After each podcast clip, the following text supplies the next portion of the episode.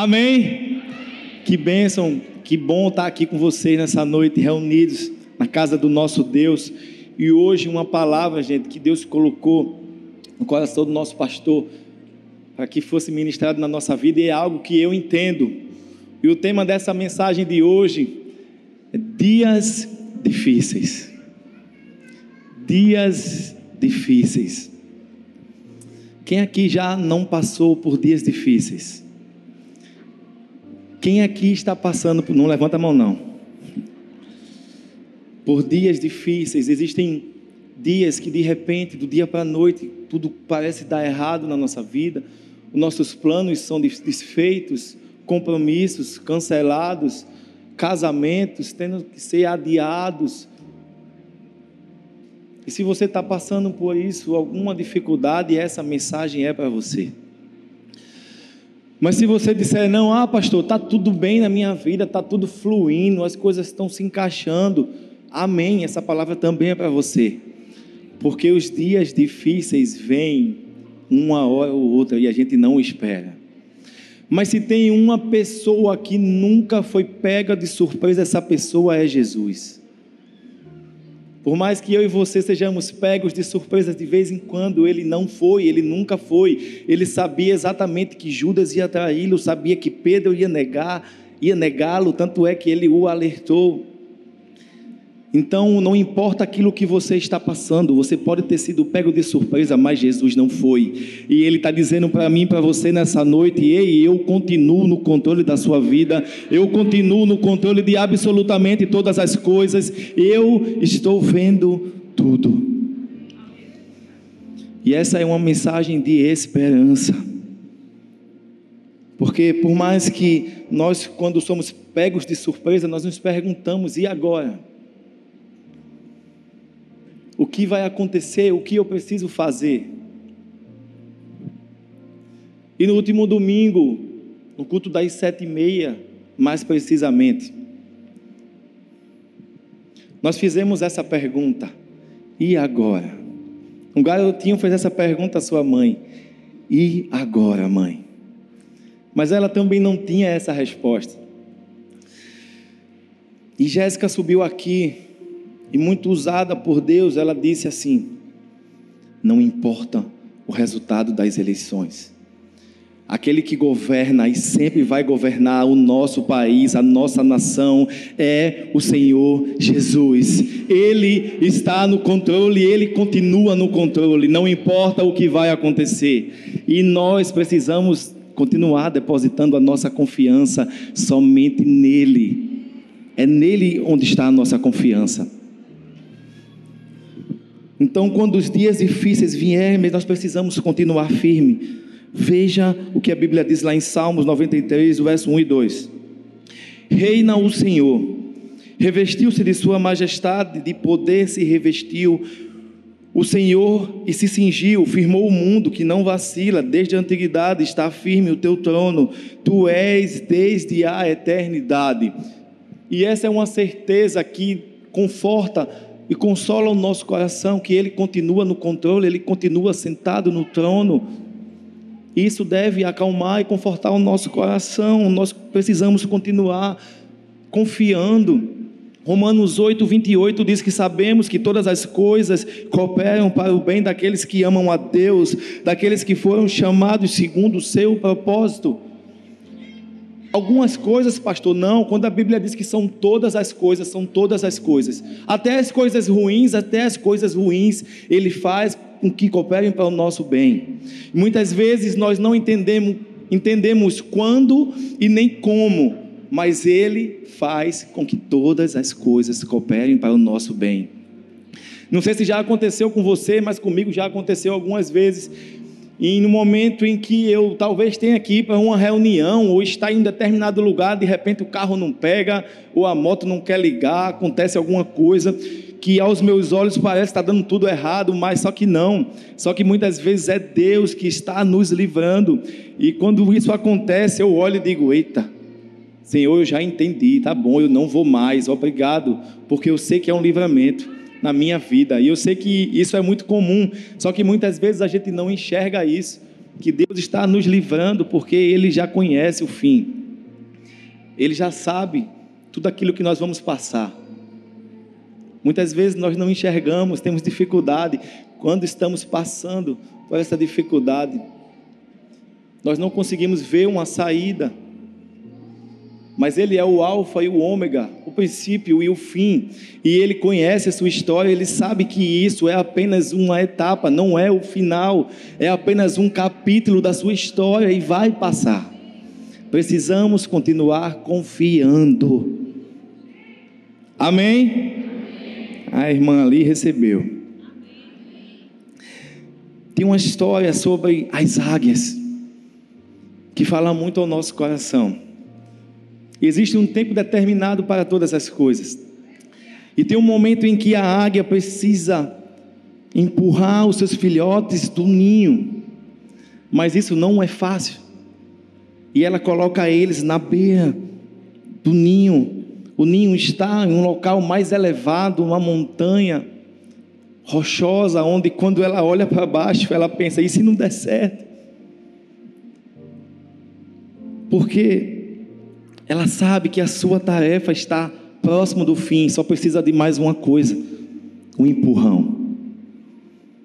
E como, por mais que ela esteja com medo, ela sabe que se os seus filhotes não descobrirem as suas asas, não vão entender o propósito para o qual eles foram criados, enquanto eles não aprenderem a voar, eles não vão entender o privilégio que é ter nascido uma águia.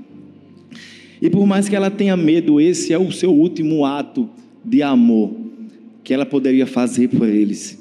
E ela empurra de um em um e eles voam. Assim são as circunstâncias na minha e na sua vida. Muitas vezes as circunstâncias agem como a águia, que elas nos empurram para os abismos. Mas se elas nos empurram para os abismos, são elas também que vão fazer com que eu e você entendamos que nós temos asas para voar. E que aquilo que nós estamos passando não é para a nossa morte, é para que nós descobramos o nosso propósito para o qual nós fomos criados. Deus tem um propósito para a nossa vida, e isso não é o seu fim. Essa dificuldade que você está passando não é para a sua morte, é para que o nome dele seja glorificado. Amém? E a questão é: o que fazer nos dias difíceis? Em primeiro lugar, não se esqueça de lembrar. Anota aí para a gente não perder tempo, Efésios capítulo 6, nós vamos ler do verso 12 ao 16. E diz assim: Porque não temos que lutar contra a carne e o sangue, mas sim contra os principados e as potestades, contra os príncipes das trevas desse século, contra as hostes espirituais da maldade nos lugares celestiais. Portanto, tomai toda a armadura de Deus para que possais resistir no dia mal. E havendo feito tudo isso, ficar firmes Estai, pois, firmes, tendo cingido os vossos lombos com a verdade, e vestida a couraça da justiça, e calçados os pés na preparação do evangelho da paz, tomando sobretudo o escudo da fé, com o qual podereis apagar todos os dados inflama inflamados do maligno. Nós vamos ser afligidos, nós vamos ter problemas na nossa vida, sim, nós vamos, porque o Senhor Jesus já tinha nos alertado sobre isso. Ele disse que no mundo nós teríamos aflições, mas Ele venceu o mundo. Precisamos ter bom ânimo e precisamos permanecer firmes, assim como esse texto diz. Esse é o segredo: permanecer firme, permanecer confiando nele. Ele venceu e ponto. Não é ele venceu e ah, nós vamos vencer. Não, ele venceu. Ele venceu o mundo. E muitas vezes a gente se pergunta por que, por que Deus permite eu passar por essa dificuldade? Por que Deus permitiu? Será que Ele não está vendo? Será que Ele não tem ouvido as minhas orações? Mas a Bíblia tem uma resposta para isso. Deuteronômio capítulo 8, do verso 11 ao 14, diz assim: Tenha o cuidado de não se esquecer do Senhor, do seu Deus, deixando de obedecer aos seus mandamentos, às suas ordenanças e aos seus decretos que lhes ordeno. Não aconteça aqui, depois de terem comido até ficarem satisfeitos, de terem construído boas casas e nelas morado, e de aumentar os seus rebanhos, a sua prata, o seu ouro, de todos os seus bens. O seu coração fique orgulhoso e vocês se esqueçam do Senhor, seu Deus. Creio que um dos motivos pelo qual o Senhor permite que nós passemos por certas dificuldades é para que nós não fiquemos orgulhosos, nem autossuficientes demais, nem nos esqueçamos dele. No momento de dificuldade, tem pessoas que no momento de maior dificuldade é onde elas mais buscam, é onde elas mais se aproximam de Deus, mas, tem, mas existem pessoas que no momento de dificuldade elas viram as costas para Deus porque elas tomaram decisões sozinhas, sem consultar se era a vontade de Deus. Mas quando tudo dá errado, elas colocam a culpa na única pessoa que não tem nada a ver e na única pessoa que pode ajudá-las a sair dessa situação, que é Deus. Não assume, precisamos assumir os nossos erros, a consequência das nossas escolhas e dos nossos atos, das decisões que tomamos sozinhos, quando deixamos Deus de fora das nossas decisões. Muitas vezes nós não reconhecemos isso. Devemos orar assim, pedir a Deus para que as coisas deem certo. Normalmente no começo do ano nós fazemos listas, planos, e isso é importante, planejar é importante. Não estou dizendo que não é importante, devemos planejar sim a nossa vida, devemos fazer planos e nós dizemos: Eu vou ler a Bíblia tantas vezes, eu vou ler tantos livros esse ano. E começamos a fazer um monte de planos. Ah, eu vou buscar mais a Deus. Ah, eu vou, eu vou comprar um carro, eu vou comprar uma casa, eu vou. Amém. Não esqueça de no final da lista colocar assim: ó, Deus, fica à vontade para mudar tudo e fazer a tua vontade na minha vida. É porque é isso que vai fazer toda a diferença, meu irmão. Porque quando os nossos planos derem errado, a gente vai entender que não são os nossos planos, mas os planos dele que devem prevalecer sempre. E muitas vezes é melhor falhar e se voltar para Deus do que ter sucesso e esquecê-lo. Isso não significa que nós vamos falhar sempre, mas a porta do sucesso muitas vezes está depois de um corredor de fracasso, porque o fracasso ele tem o seu papel importante no nosso processo, no processo da nossa vida. Isso não quer dizer que nós vamos falhar sempre, meu irmão, mas nós precisamos continuar firmes. Esse é o segredo, permanecer de pé. Nós cantamos aqui, tu és meu campeão, e campeão não é aquele que ganha sempre, é aquele que, apesar da aparente derrota, se levanta e continua. Apesar das dificuldades, se levanta e continua. Esse é o segredo de quem confia em Deus. Em segundo lugar, recorra ao seu comandante. Salmos 105, verso 4 diz assim: Recorram ao Senhor e ao seu poder, busquem sempre a sua presença. Por mais que nós tenhamos uma palavra de Deus, por mais que nós entendamos que existe um tempo determinado para todas as coisas acontecerem na nossa vida, muitas vezes eu e você tentamos dar um jeitinho para que as coisas aconteçam mais rápido. É ou não é? Toda vez dá errado. É ou não é? porque não é no nosso tempo, é no tempo dele. Muitas vezes as coisas dão errado porque a gente sabe que existe uma palavra sobre a nossa vida e a gente quer dar um jeitinho para ajudar no agir de Deus. Mas nós precisamos continuar confiando. E a Bíblia nos dá exemplos não do que fazer e do que não fazer. Veja lá em Gênesis 16, verso 2.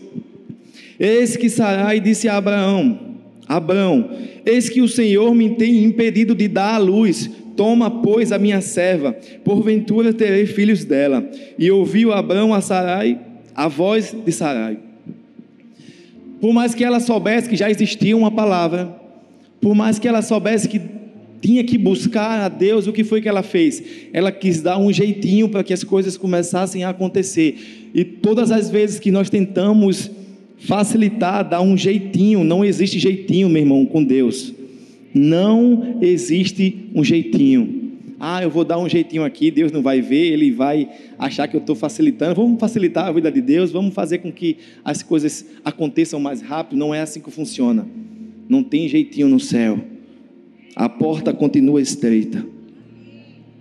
E todas as vezes que fazemos isso, a tristeza, a vergonha e a humilhação vêm sobre a nossa vida. Veja o que diz o verso 5: Então Sarai disse a Abraão: Caia sobre você a afronta que venho sofrendo. Coloquei a minha serva em seus braços e agora que ela engravidou, despreza-me. E o salmo ainda nos adverte. O salmista, no Salmo 146, diz: Não confie em príncipes, em meros mortais, incapazes de se salvar. E por mais sábio, apto ou capaz que o homem pareça ser, ninguém nunca vai ser maior do que Deus.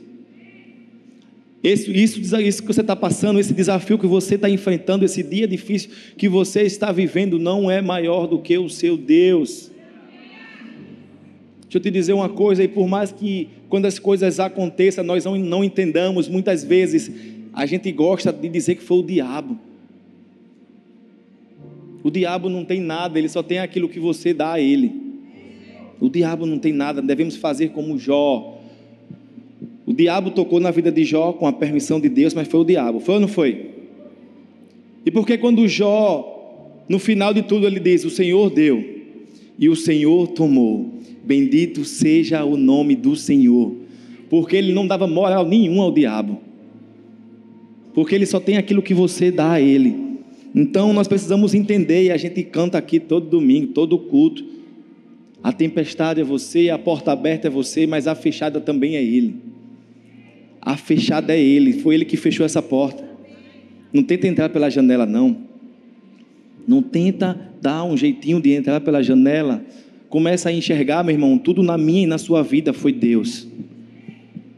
Foi Deus. É o que, pastor? Deu errado aquele, aquele negócio, aquela negociação da minha empresa que deu errado. Foi Deus, foi Deus.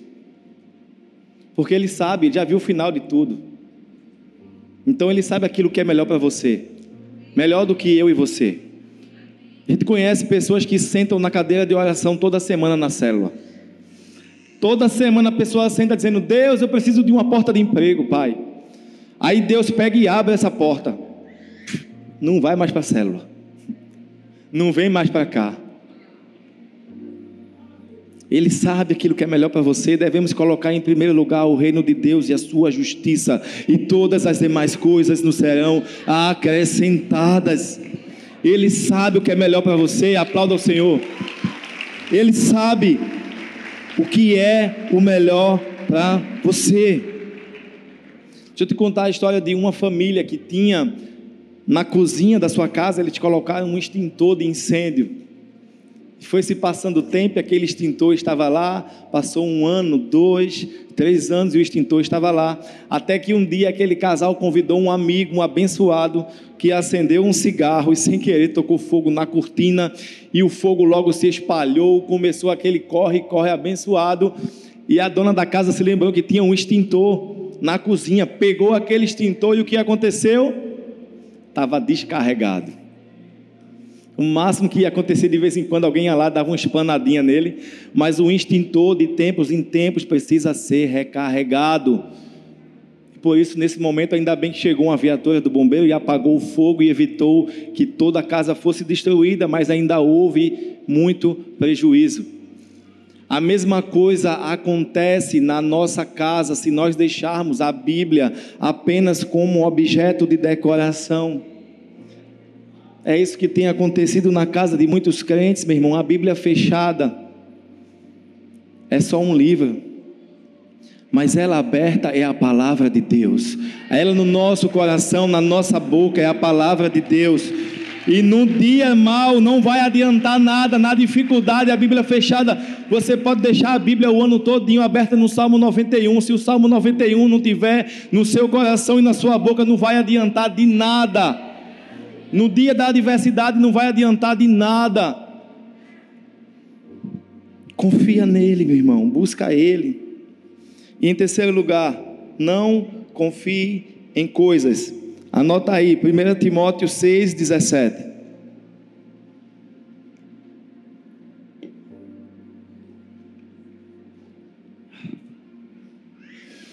Diz assim: ordene aos que são ricos no presente mundo que não sejam arrogantes, nem ponham a sua esperança na incerteza da riqueza, mas em Deus, que de tudo nos provê ricamente para nossa satisfação.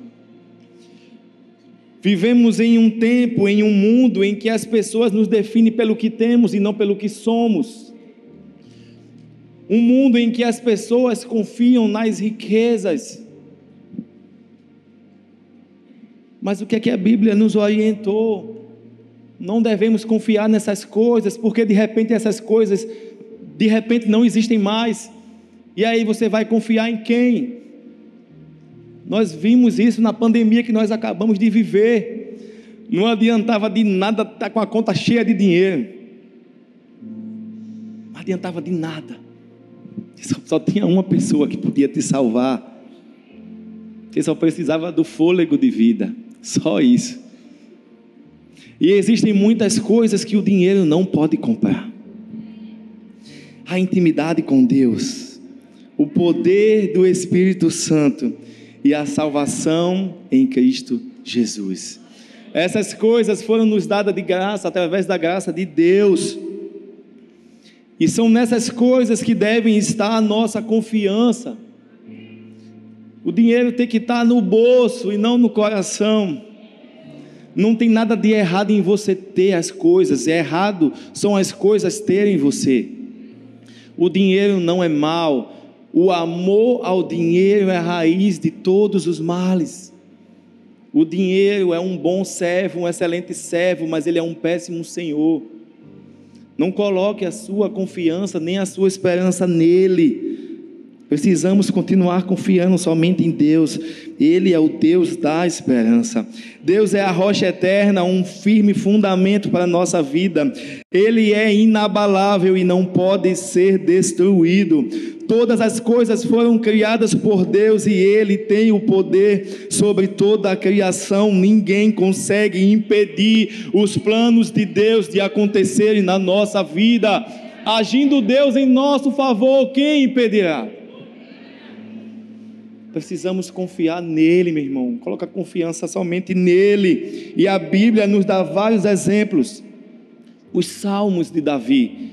Por muitas vezes, Davi estava num acampamento cercado por um exército inimigo.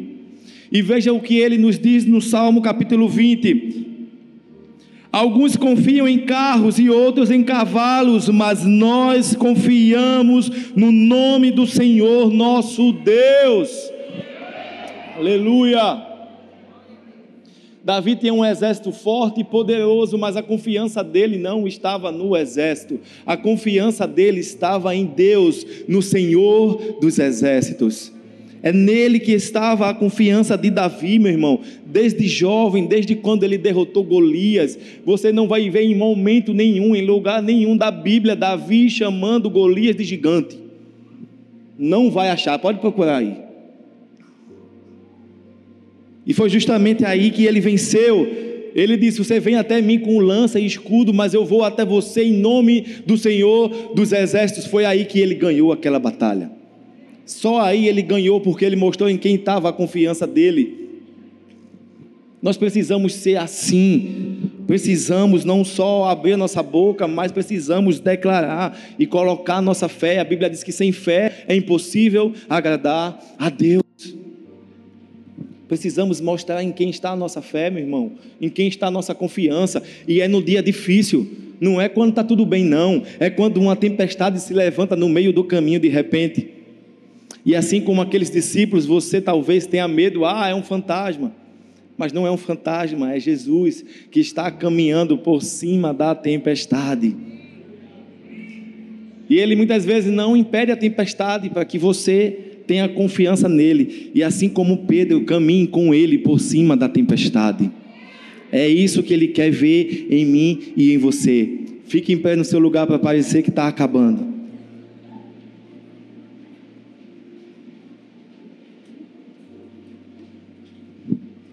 Lembre-se de se abrigar nas tempestades, dos tempos difíceis, em Deus.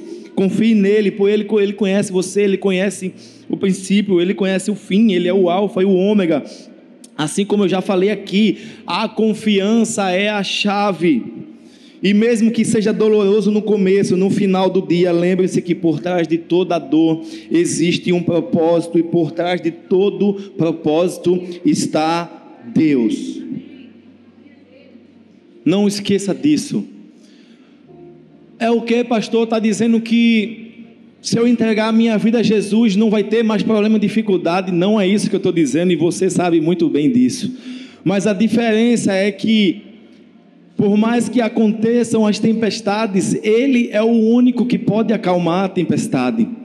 Então é por isso que faz toda a diferença ter a presença de Deus na nossa vida. E veja o texto que Jó deixou, Jó, no momento mais difícil da sua vida, Jó trazendo para nós, para mim, para você, uma mensagem de esperança. Aquele que perdeu tudo, porque as pessoas que passaram por dias difíceis e venceram, são aquelas que estão habilitadas a falar para mim, para você: ei, vai passar. Ei, esse gigante que se levantou, ele vai cair. Ei, não importa quantas vezes ele se levantar, ele vai ter que cair, porque nós temos um campeão. E Jó, capítulo 14, do verso 7 ao 9, diz assim: porque há esperança para a árvore que, se for cortada, ainda se renovará e não cessarão os seus renovos. Se envelhecer na terra a sua raiz e o seu tronco morrer no pó, ao cheiro das águas brotará e dará seus ramos como uma planta. Ei, Jó não está dizendo que a árvore que foi cortada, não, é que se for cortada. É que ele está dizendo, ei, não importa que o dia mal chegue para mim e para você, mas nós vamos continuar confiando e não vão cessar os nossos renovos, porque o nosso Deus é um Deus de renovo, é um Deus de recomeço, e todas as vezes que nós clamamos pelo seu nome, ele nos dá a oportunidade de recomeçar. E aquele Deus, o Deus do recomeço, o mesmo Deus, ele não mudou, ele está vivo e ele está aqui nessa noite dizendo para mim, para você, não importa aquilo que você está passando, eu estou com você e essa tempestade vai ter que se acalmar, porque eu estou aqui. Eu não esqueci de você. Eu não desisti de você. Abra sua boca, esqueça quem está do seu lado, esqueça quem está na sua frente e declare isso.